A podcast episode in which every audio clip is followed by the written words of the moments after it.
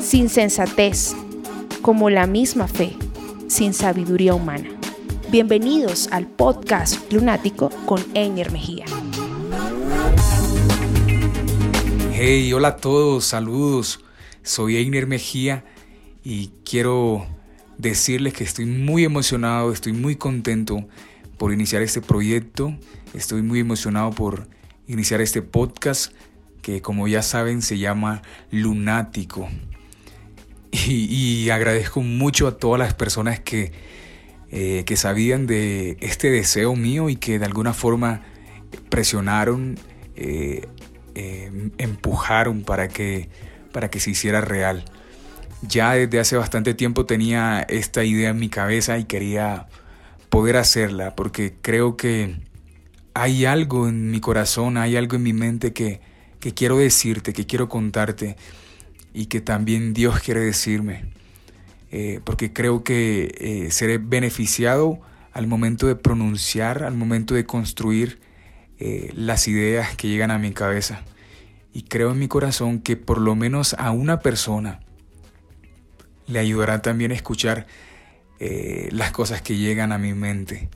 Entonces, quiero decirte que valoro muchísimo el tiempo de tu vida que estás usando para escuchar este podcast y deseo con toda mi mente y con todo mi corazón que, que sea de beneficio para ti, porque creo que definitivamente será de beneficio para mí.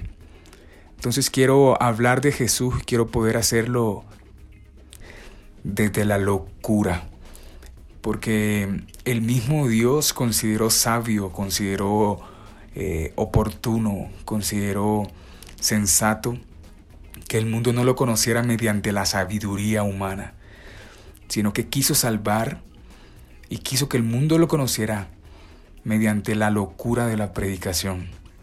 Y me encanta este lenguaje de Dios, eh, me encanta su sabiduría. Eh, entonces, en este primer episodio estaré hablando de por qué lunático. ¿Por qué lunático? Y, no sé, creo que sin más, eh, ¿qué tal si entramos a este primer episodio del podcast Lunático? Se dice que Pablo en su segundo viaje misionero plantó la iglesia de Corinto y, y, allí estuvo aproximadamente año y medio. Luego, luego se ausentó y se estableció en Éfeso, donde vivió cerca de tres años. Entonces, ¿qué sucedió durante su ausencia? En Corinto, como en todas las iglesias, empezaron a presentarse problemas, a presentar diferencias entre los creyentes. Porque sí, los creyentes del primer siglo también tenían sus debilidades como todos. Entonces, sin ser una sorpresa, la iglesia de Corinto tenía problemas como el resto de iglesias que conocemos. Durante su estadía en Éfeso, Pablo escribió lo que conocemos como epístola a los Corintios. Eh, esta epístola nos describe los tipos de problemas que se habían desarrollado en, la iglesia de Corinto. Estas cartas se escribieron, entre otras cosas, para exhortar, para dar respuesta eh, a preguntas doctrinales y temas de comportamiento que tenía la iglesia. Porque sí, había división en la iglesia, había desorden moral, había confusión en, cuanto a temas de matrimonio o al ofrecido a los ídolos, a los dones y también temas de resurrección. Algunos de los miembros de la iglesia de Corinto estaban creyendo que el cristianismo era una filosofía más de las tantas que había. Sin embargo, había algo más y es lo que yo quiero resaltar. Era su indiscutible sed de sabiduría, sabiduría humana. Corinto era una de las ciudades más importantes de toda Grecia. Era conocida por lo menos por cuatro cosas. Su comercio. Corinto era el puerto de paso de comerciantes y viajeros su religión también. En Corinto había cerca de 12 templos y estaba el más importante, era el templo de la diosa Afrodita, la diosa del amor. También era conocida por su inmoralidad. Corinto era una ciudad cosmopolita y era el centro de inmoralidad franca y abierta. Y algo por lo que también era conocida Corinto era porque su sociedad estaba caracterizada por la cultura griega típica. A la gente le interesaba la filosofía griega y hacía, hacía mucho énfasis en la sed por sabiduría. Entonces Grecia influenció el mundo en temas de arte, de literatura, de política, pero también influenció con su sabiduría. La cultura de sabiduría griega fue tan influyente que imperios y gobiernos eh, adoptaron pensamientos de Platón, Sócrates, Heráclito eh, y otros filósofos más. Entonces Grecia influenció tanto el mundo que hoy estamos todos familiarizados con la filosofía. Estudiamos filosofía. Eh, en el colegio se nos enseña filosofía. El mundo habla acerca de filosofías. Entonces, la humanidad despertó su hambre y sed por sabiduría. De hecho, la palabra filosofía puede traducirse como amor a la sabiduría. Entonces, Grecia y estos pensadores lograron hacer de la sed por el conocimiento un modo de vida. Ya con todo esto, la iglesia de Corinto se encuentra ahí, en ese lugar, en la cuna de la filosofía griega, prácticamente en el centro de la intelectualidad. Entonces, este entorno no ignoraba a la iglesia, sino que se mete en ella también. Y se encuentran ahora atravesando un momento de crisis, porque los creyentes son como fieras, como animales, y la sabiduría, la sabiduría es como un trapo con olor a sangre y a carne, y ellos se pelean por ella porque quieren quedársela, porque quieren que sea suya. Así es, la llamada sabiduría humana empieza a ocasionar divisiones en la iglesia. Es a la iglesia de esta ciudad y con este entorno a la que Pablo decide escribir sus epístolas. Entonces, quiero llevarte a 1 Corintios 1. Pablo inicia diciéndole a los, a los, a los hermanos, les suplico que en el nombre de nuestro Señor Jesucristo, que todos vivan en armonía y que no haya divisiones entre ustedes, sino que se mantengan unidos en un mismo pensar y en un mismo propósito. Y Pablo dice, no, digo esto porque sí, ya me contaron, ya llegó la información a mí de que, de que hay divisiones entre ustedes, unos afirmando yo sigo a Pablo, otros afirmando yo a Apolos, a Pedro, a Cristo. Y Pablo dice en el versículo 13, ¿cómo? ¿Está dividido Cristo? Y me encanta esa expresión, porque era algo como, ustedes los sabios quieren dividir lo eterno Pablo dice, que alguien me señale la mitad de la eternidad. ¿Dónde está? ¿Cuál es la mitad de lo infinito? ¿Por qué quieren dividir a Cristo? ¿Por qué quieren dividirse ustedes? Y continúa hablándoles. Y en el versículo 17 pone sobre una balanza a la sabiduría humana. Dice, pues Cristo me envió a predicar el Evangelio, y eso sin discursos de sabiduría humana, para que la cruz de Cristo no perdiera su eficacia. Pablo está diciendo a la gente sabia que la sabiduría puede quitarle eficacia a la cruz de Cristo. La sabiduría humana le quita sentido, le quita poder. Dice Pablo en el versículo 18, el mensaje de la cruz es una locura para los que se pierden. En cambio, para los que se salvan, es decir, para nosotros, este mensaje es el poder de Dios, pues está escrito, Destruiré la sabiduría de los sabios, frustraré la inteligencia de los inteligentes. ¿Dónde está el sabio? ¿Dónde el erudito? ¿Dónde el filósofo de esta época? ¿No ha convertido Dios en locura la sabiduría de este mundo? Ya que Dios, en su sabio designio, dispuso que el mundo no lo conociera mediante la sabiduría humana, tuvo a bien salvar mediante la locura de la predicación la locura de la predicación. Judíos piden señales y gentiles buscan sabiduría, mientras que nosotros predicamos a un Cristo crucificado. Y este mensaje es motivo de tropiezo para judíos y es locura para gentiles. Pero para los que Dios ha llamado, Cristo es el poder de Dios y la sabiduría de Dios, pues la locura de Dios es más sabia que la sabiduría humana.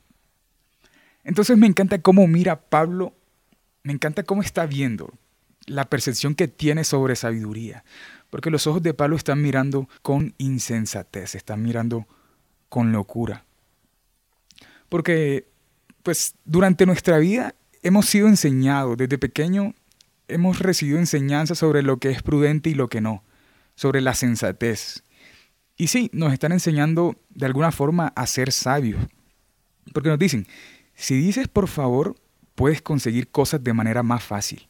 Si dices gracias, tal vez van a querer ayudarte nuevamente si necesitas ayuda. Y muchas cosas más, ¿no? Nos enseñan a sonreír, a comportarte bien en la mesa, a no interrumpir si alguien más está hablando, eh, a saludar cuando entras a una casa, eh, abrir la puerta a los demás y dejar que pasen. Eh, respetar las cosas de los demás, no cogerlas sin permiso, hablar bien, no insultar, no gritar, no dejar los zapatos tirados cuando llegas a una casa, a la casa, no tirar el bolso en el piso, la mochila o cualquier objeto. Yo sé que tú me entiendes. Entonces, toda esta información busca de alguna forma hacernos sabios. Lo que, lo que nos enseñan siendo niños, preadolescentes, adolescentes, jóvenes, adultos, busca darnos sabiduría, ya sea preconvencional, convencional o postconvencional. Incluso nos busca o buscan darnos sabiduría popular también. Y solemos, solemos pasar la sabiduría de generación en generación. La hemos heredado de nuestras antiguas tradiciones.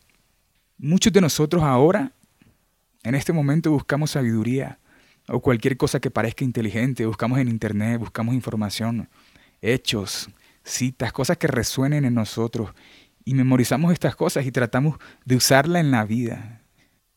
Porque el, humano, el ser humano anhela entendimiento, queremos, queremos conocimiento, queremos sabiduría, queremos el buen juicio y queremos descubrir la verdad o la verdadera naturaleza de algunas situaciones. Deseamos el discernimiento, la percepción, la conciencia y la claridad. Buscamos la sabiduría y nos hacemos pasar por sabios.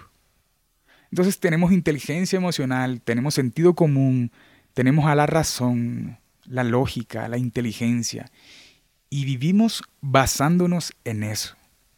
Tenemos tantas cosas enseñadas de las cuales eh, no, podríamos renunciar a ellas porque está bien. Hacen parte de, de hábitos, de conductas, de cosas adecuadas que nos permiten vivir en comunidad. Todo esto está bien. Pero todo este conocimiento, toda esta información, en todas estas enseñanzas, aunque nos permitan parecer sabios, no lo somos realmente. La sabiduría humana, la sabiduría de este mundo definitivamente no coincide y no encaja en la sabiduría divina. Y la sabiduría divina definitivamente es locura para humanos. Pablo lo dijo en el versículo 20. ¿Dónde está el sabio? ¿Dónde el erudito? ¿Dónde el filósofo de esta época? ¿No ha convertido Dios en locura la sabiduría de este mundo? Primera de Corintios 3:19 dice que la sabiduría de este mundo es una locura para Dios.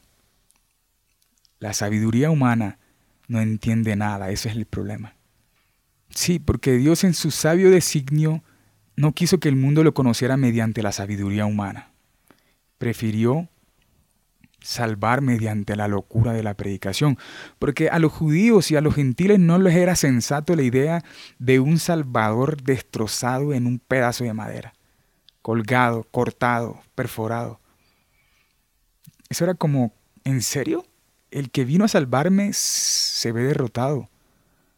Lo más loco de todo es que ahí en la cruz, detrás del drama, detrás del dolor, detrás de lo inhumano, estaba escondida la sabiduría y el poder de Dios. Lo que, lo que para el mundo era terror, lo que parecía desesperanza para muchos, lo que parecía una derrota, era el poder y la sabiduría de Dios. La locura de Dios es más sabia que la sabiduría humana. La sabiduría, la sabiduría de Dios es locura para humanos. Creer en Cristo es una locura porque la sabiduría nos enseña, la, la filosofía nos dice que los inmortales no mueren. Un Dios que muere es una locura. Creer en Cristo es una locura.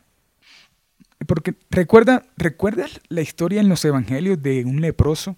Por ejemplo, en Mateo 8 habla acerca de esta historia. Cuando Jesús bajó de la montaña, lo siguieron grandes multitudes. Un hombre que tenía lepra se le acercó y se arrodilló delante de él. Señor, si quieres, puedes limpiarme, le dijo.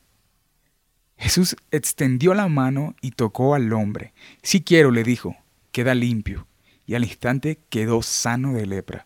todo lo que implicaba tener lepra, todo lo que significaba esto para una persona. Estar lejos del resto porque puedes contagiar. Estar lejos de los que amas porque puedes enfermarlos. Estar distanciado de tu familia. Ser rechazado por la sociedad. No poder sentarte en la misma mesa con la mujer que amas, con tus hijos o con tus padres. No poder dar un abrazo, no poder recibirlo. Y sentir el peso en la espalda de las miradas con desprecio y desagrado que produce cuando alguien solo siente el olor que emana tu cuerpo. Entonces, cuando este hombre destrozado por dentro y por fuera llega donde Jesús, se inclina, lo adora y dice solamente, si quieres, límpiame. En ese momento la sabiduría de Jesús, la sabiduría divina, lo lleva a tocar al leproso, a tocarlo, a tocarlo. Nadie tiene idea el valor de ese contacto para este leproso. Volver a sentir unos dedos, una mano encima, una caricia. Pero la sabiduría humana no entiende eso, porque no es lógico, no es sensato. La sabiduría humana nos dice, nos dice otra cosa, nos enseña otro orden. La sabiduría, la sabiduría humana nos dice, hey Jesús, primero sana al leproso y después tócalo. Pero Jesús, Jesús le dio valor a algo más. Para Jesús era más valioso y más sabio tocar al leproso y luego sanarlo, que sanarlo y luego tocarlo. ¿Sabes? El problema de la sabiduría humana es que pone el valor en el lado equivocado. Ponemos el valor en cosas, ponemos el valor en, en la razón. Perdemos amistades, perdemos familias por preferir tener la razón. Sí, buscando tener la razón sacrificamos relaciones. La sabiduría humana pone el valor en propiedades, en dinero, en, en ganancias, en éxito y pasamos por encima de personas. La sabiduría pone el valor en venganza. Ponemos el valor en el enojo, en el olvido, en el orgullo. Creemos que Creemos que ahí está lo sabio. El problema de esa sabiduría es que ahí no está Dios. No puede estarlo porque a Dios no podemos conocerlo ahí.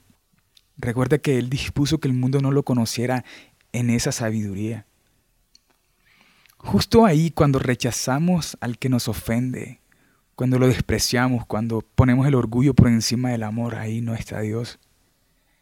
En la sabiduría humana no está Dios, no podemos verlo y yo sé, yo sé, yo sé lo que sientes cuando pierdes a persona solo porque hiciste lo sabio, humanamente hablando. Cuando preferiste, cuando preferiste rechazar antes que abrazar. Sé que no hay paz ahí, tú lo sabes, tú lo sientes también. Es porque porque para Dios eso es una locura. ¿Sabes? Quiero vivir la locura de Cristo, quiero que tú la vivas. Dios, Dios hizo de Jesús nuestra sabiduría, aunque ser sabios en Cristo nos vuelva locos para el mundo. Seguir a Jesús es, es locura. Porque amar por encima de mis fuerzas, perdonar a mis enemigos, entregar lo que me corresponde al necesitado, confiar mi vida en su voluntad es una locura para el mundo. Porque lo que nos enseñan es, ama mientras te sea agradable hacerlo. Perdona, eh, no, si perdonas quedarás como un tonto, mejor no lo hagas. Entrega solo la parte que te sobra. No creas en nadie, cree solo en ti. Pero no, la misma fe es una locura porque no necesitas a la sabiduría para usar la fe. Para usar la fe necesitas a la locura. Jesús nos invitó a la locura cuando nos pidió que le habláramos a las montañas. No es sensato pedirle a una montaña que se traslade de un lado a otro. ¿Sabes? Hay, hay, algo que leí en las historias de Instagram de alguien a quien admiro un montón. Soy fan, soy fan destacado de ella. Soy fan número uno. Compartió algo increíble sobre Jesús y, y está ahí en sus historias destacadas. Y es Jesús yendo en contra de toda sabiduría y de toda inteligencia comportándose como un lunático. Porque se, le, se vio a un hombre, se vio a un hombre dando de comer a quien no tenía. Se le vio hablando con mujeres con las que nadie debía hablar. Se le vio comiendo con los más pecadores, se le vio sanando a aquellos que ya nadie determinaba, se le vio libertando a aquellos que no podían tener control de sus vidas. Se le vio abrazando niños, se le vio amando cuando todos querían odiar. ¿Sabes? Nosotros vamos por ahí a veces descartando personas, pero Jesús, a Jesús se le vio discipulando a temerosos, impulsivos, traidores e inestables. ¿A quién se le ocurre hacer equipo con esa gente? A él se le vio haciendo cuando nadie más hacía, se le vio levantando al caído, se le vio pobre siendo el más rico. Se le vio callar cuando podía haber dicho tantas cosas, se le vio siendo burla de los demás, siendo el más digno de todos. Se le vio cargar una cruz como a un delincuente, siendo el más santo. Se le vio salvando a un ladrón, aunque él mismo estuviera colgado en una cruz. O sea, esto es una locura. ¿Quién, mientras está muriendo, decide salvar a alguien? Se le vio muriendo al decir, todo se ha cumplido. Ahí, justo ahí, cuando la lógica decía que todo había terminado, cuando la sabiduría decía que todo había acabado, apenas estaba comenzando la mayor historia de amor jamás contada. Jesús nos enseñó la sabiduría divina. Jesús vino como humano y nosotros despreciamos la humanidad. Hablamos de hombres como cosas, como recursos, como mercancías. O un poco más religiosos, no. Hablamos de humanos solo como almas y ya. Despreciamos a humanos y aunque parezca loco, Cristo no vio su divinidad como algo a lo cual aferrarse, sino que se hizo hombre, se hizo humano. La gente desprecia gente, humanos rechazan humanos, Humanos prefieren cosas, prefieren animales, prefieren posición. Pero humanos no prefieren humanos porque es desagradable, porque huele feo. Creemos que no está bien nuestra humanidad, que está mal ser un humano. Creemos que está mal sentirse triste, que, que está mal sentir enojo. Creemos que, que no está bien sentir miedo, sentir cansancio. No nos gusta la humanidad que tenemos porque nos sentimos débiles en algunas situaciones o para algunas cosas. Reconocer que fallamos, que somos defectuosos, no está mal. Hemos perdido nuestra identidad y Jesús vino precisamente a devolvernosla. Porque el mismo Dios nos hizo humanos, no nos hizo ángeles. No tenemos la libertad para ser humanos, no nos permitimos ser vulnerables, ser honestos, pero, pero tenemos y debemos expresar acertadamente nuestras emociones y no está mal. Jesús era movido por corazones vulnerables. Y sabes, en el principio, Adán y Eva, cuando su humanidad estaba intacta, cuando eran más humanos, ahí Dios estaba con ellos y paseaba con ellos. Jesús murió por humanos, murió por amor a humanos y los amó tanto que se hizo semejante a ellos, para que no les quede duda, para que no te quede duda. Queremos parecernos a Jesús, pero somos tan diferentes no amamos lo que Él ama. Nos agrada más la opulencia, preferimos y, hacemos alardes de amistades adineradas, de famosos, de gente exitosa. No nos queremos sentar con personas despreciadas, con gente con la que nadie quiere hablar, con ellos no queremos hacer equipo. Rechazamos a los que debemos amar. No podemos, de hecho no podemos amar a papá o a mamá cuando nos disciplinan mucho.